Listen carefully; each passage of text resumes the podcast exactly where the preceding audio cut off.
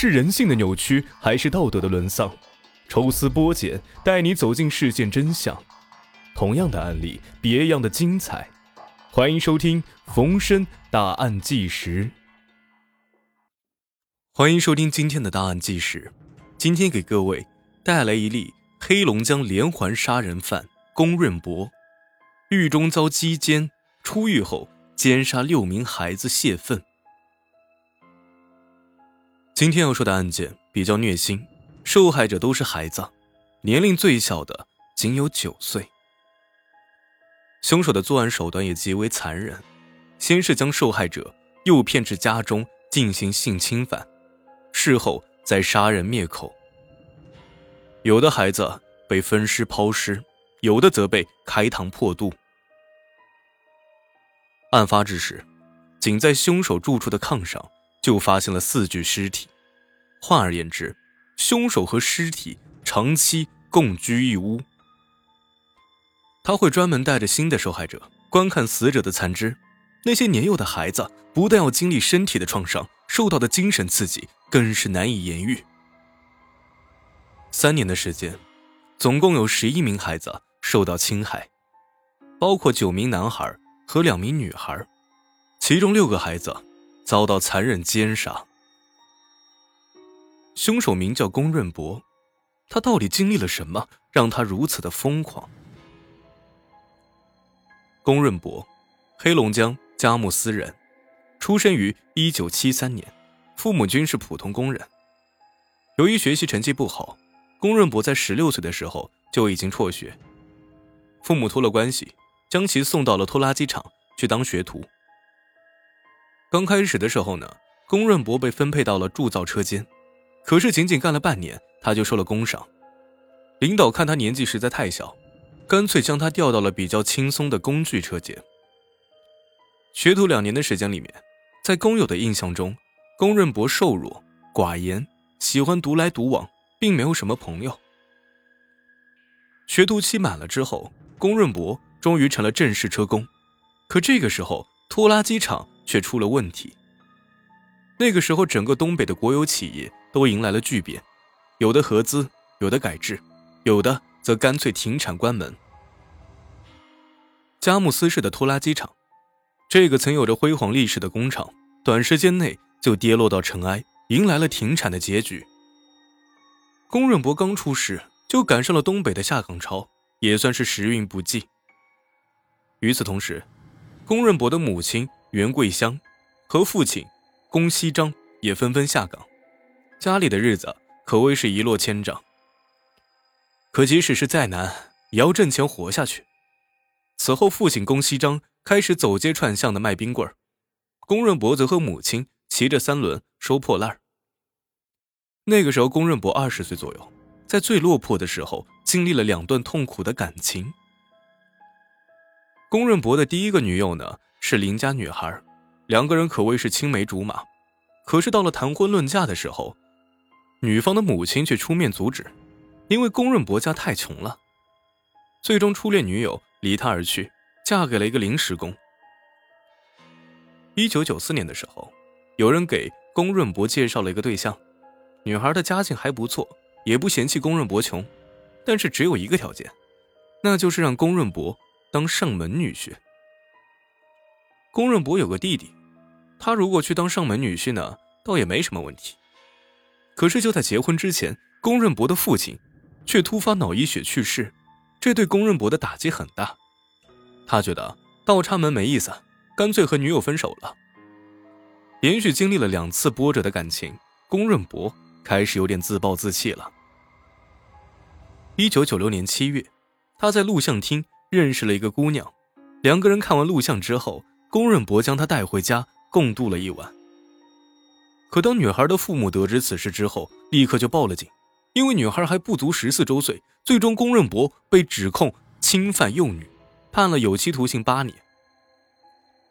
这一次的判刑对龚润博的打击很大，他完全没有心理准备。龚润博根本不知道，那个女孩未满十四周岁，也不会想到自己会因此入狱。作为性犯罪入狱的犯人来说，在监狱里的日子可是相当不好过的。各地的监狱中或多或少的都存在着一条鄙视链。高智商犯罪的犯人鄙视暴力犯罪的犯人，然后两者一起鄙视性犯罪的犯人。龚润博恰好处于鄙视链的底端，自然成为了打击的对象。后方的狱友对他拳打脚踢厌倦了之后，一天晚上对他进行了击奸，这让龚润博羞愤交加，一气之下割腕自杀。虽然幸运的捡回了一条命，但龚润博自此性情大变。他正因为被男人侵犯，让龚润博心里开始产生了扭曲。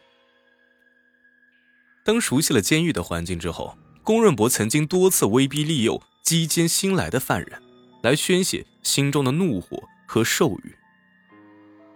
一直被人欺负的人，将肮脏的手段用在了更弱的人身上。龚润博服刑期间，他的弟弟也因抢劫罪入狱。最可怜的当属母亲袁桂香。老伴儿突发疾病去世，两个儿子又先后入狱，这样的打击让袁桂香的身体迅速的垮了下去。被迫无奈之下。袁桂香只好选择改嫁，也只有这样才能拖着病体活下去。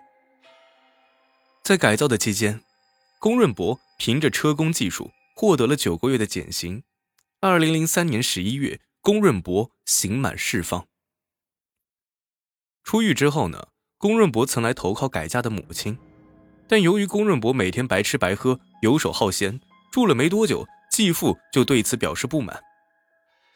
没有办法，母亲寄人篱下，龚润博只好从继父家搬走。此后，龚润博频繁搬家，曾一度靠打零工维持生活。龚润博的最后一份工作是开烧烤店，然而烧烤店刚开业没多久，就被喝多的小混混砸了个稀烂，龚润博本人还被打入院。这一次的遭遇让龚润博彻底的陷入绝望，也就从此踏上了不归路。龚润博出院之后，母亲拿出积蓄，给他在棚户区租了个房子，这也成为龚润博后来杀人的场所。龚润博在棚户区居住着，整日里面无所事事，没钱了就厚着脸皮找母亲要。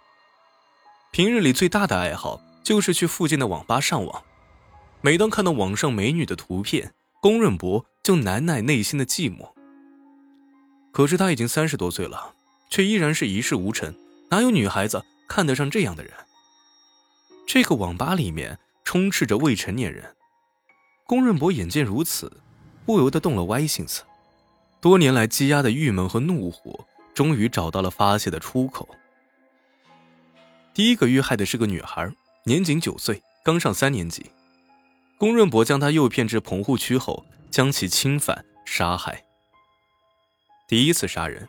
龚润博用了整整一个月的时间来毁尸灭迹。他将受害者的遗骸分成了四份，丢弃在两个网吧的厕所、附近的公厕以及艺术馆的卫生间中。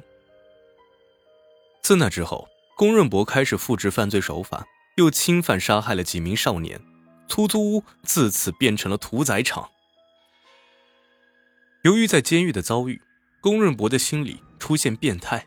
他逐渐将目标锁定在男童身上，以此来报复自己的不幸。第二个遇害的是一名男孩，被龚润博分尸后装到了两个塑料桶中，然后浇灌水泥。此后几名遇害的男孩也被他分别用残忍的手段侵犯杀害。龚润博嫌弃分尸抛尸麻烦，干脆将尸体一直就放在炕上。不过他担心尸体放久了会臭，引起旁人的注意，于是将受害者开膛破肚，放干鲜血，挖出内脏，抛到公厕或者下水道。连续作案了几次之后，龚润博彻底陷入了疯狂。有时候他还会将受害者带回来，还专门让他们看那些人体的残肢。有时候龚润博心情好了，侵犯完毕之后，会给受害者们一点钱。让他们去上网。可惜的是啊，逃离魔窟之后，那些幸存的受害者并没有报警。也许家长为了自己的孩子选择了不报警，这不能算错。但是受害者的沉默让龚润博得以继续作恶，使得更多的孩子遭受不幸。其实，龚润博距离被抓的最近的一次，还是第一次作案杀人。受害者小女孩失踪之后，他的家属第一时间就报了警，警犬叼着小女孩的衣服，一路追踪，来到了龚润博所在的棚户区。女房东一家是做假酒的，眼见一群警察围了过来，以为是自己制假酒的事暴露了，警察借着找孩子的名义来查办他的假酒坊。于是，女房东拿出了撒泼打滚的本事，深深将一群人拦了回去。龚润博最终得以落网，还是靠着一位受害者勇敢的站出来报警。最后一名受害者是一个名叫赵龙的十四岁男孩，龚润博抱着他躺在四个尸骸之间，哭诉着自己这些年的遭遇。那个时候的龚润博既疯狂又脆弱。此前，龚润博已经放走了四个受害者，不在乎再多一个。赵龙脱险之后，在父母的陪同下报了警，连环杀手龚润博才终于落网。短短三年时间，龚润博侵犯了十一名少年，并杀害了其中六人，最大的十六岁，最小的年仅九岁。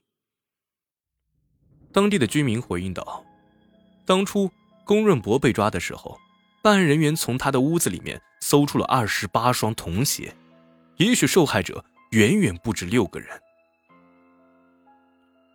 龚润博落网后招供道：“他之所以对孩子下手，那是因为同是弱势群体，他们不具备反抗的能力。在龚润博看来，他能欺负且控制的只有那些无辜的孩子了。当自己遭受不幸，不反省自己。”不努力让自己强大，反而将最热的双手伸向了孩子，这样的人何其可恨！枪决之前，龚润博罕见的恢复了一点人性，他对受害者以及家属表示道歉，并愿意捐献自己的器官，希望换回一点钱来补偿那些受害者。可是无论怎么赔偿和道歉，也无法弥补受害者的心理创伤，也无法让那些破裂的家庭恢复原样。二零零六年十二月，龚润博被执行枪决，